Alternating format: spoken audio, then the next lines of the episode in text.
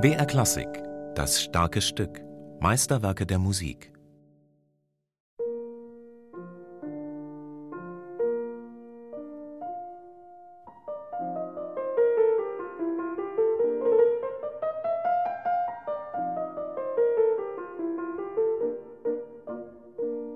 Manch einen mag die spielerische Einfachheit von Mozarts B-Dur-Klaviersonate irritieren.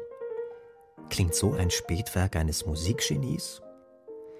Doch wie so oft bei Mozart gewinnt die Musik ihre Ausdruckskraft und Stärke aus dem zunächst ganz unspektakulären Simplen. Als nehme der Komponist den Hörer bei der Hand.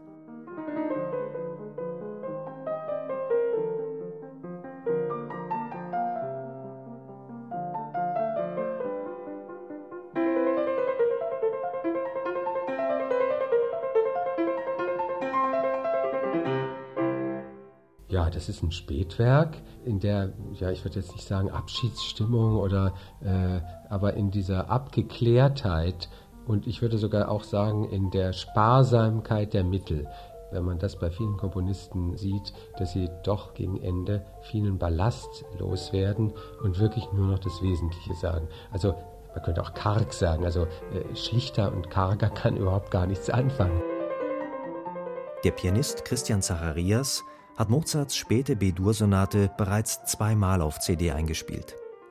Dabei gehört dieses Werk nicht unbedingt zum Standardrepertoire von Konzertpianisten. Entstanden ist es vermutlich im Zuge eines Auftrags des preußischen Hofs, der bei Mozart im Mai 1789 sechs leichte Klaviersonaten bestellte.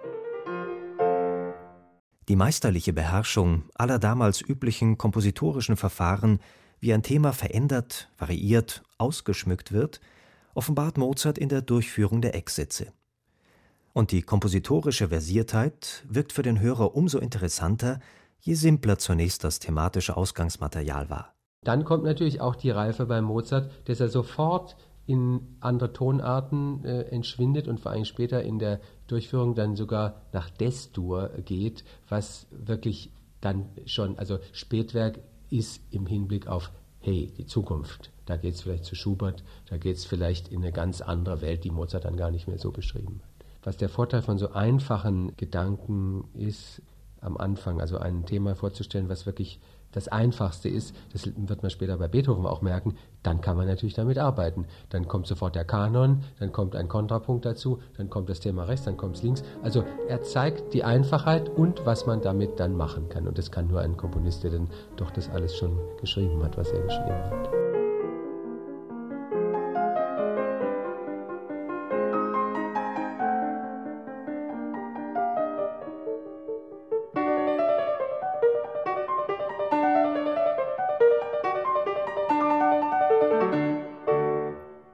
Der zweite Satz mit seinem liedhaften Beginn weist für Christian Zacharias bereits über die Klassik hinaus.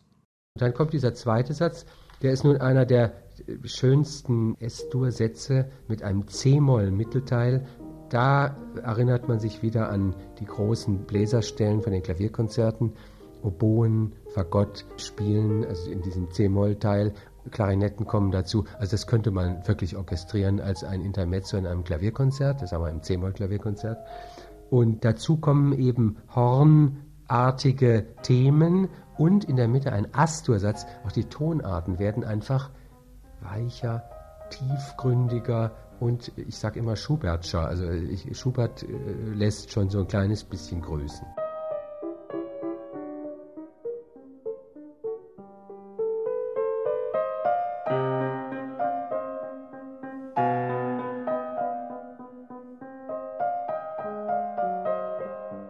Das Kleine ist groß, wenn es natürlich, flüssend und leicht geschrieben und gründlich gesetzt ist. Es so zu machen ist schwerer als alle die den meisten unverständlichen künstlichen harmonischen Progressionen und schwer auszuführenden Melodien. Dies hatte Mozarts Vater seinem Sohn im August 1778 als kompositorischen Ratschlag mit auf den Weg gegeben. Die 1789 entstandene B-Dur-Klaviersonate ist geradezu beispielhaft für die Umsetzung dieses Ratschlags. Im Kleinen das Große hörbar zu machen, ist denn auch die Aufgabe des Interpreten ja, genauso zurückhaltend zu sein wie Mozart, also ohne langweilig zu sein. Also wirklich nicht mehr großes Theater zu spielen und aufzutrumpfen, sondern natürlich mit einem erfüllten Klang diesem nachzulauschen, was da passiert und die richtigen Tempi zu finden, das ist nach wie vor sehr schwer, weil gerade im ersten Satz zum Beispiel so unglaublich verschiedene Texturen sind. Also ein ganz zum schnellen einladender Anfang, dieses da, da, die, da, das könnten sie ganz zügig spielen und auf einmal kommen lauter Sechzehntel. Das heißt also irgendwo ein Tempo zu finden, das allem gerecht wird und trotzdem lebendig ist und ist nicht einfach.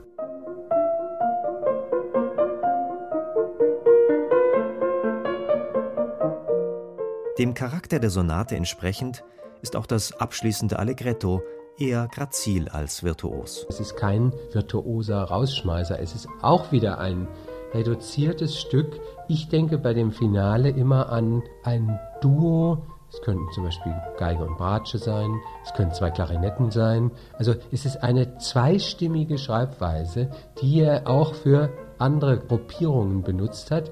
Und ich glaube, ich habe sogar mal versucht, ein bisschen das umzuschreiben für eben, sagen wir mal, zwei Klarinetten und ein Fagott oder eben für Streicher. Und es kommen immer zwei bis maximal drei Instrumente raus. Das heißt also, es ist eine ganz, ganz kammermusikalische Angelegenheit.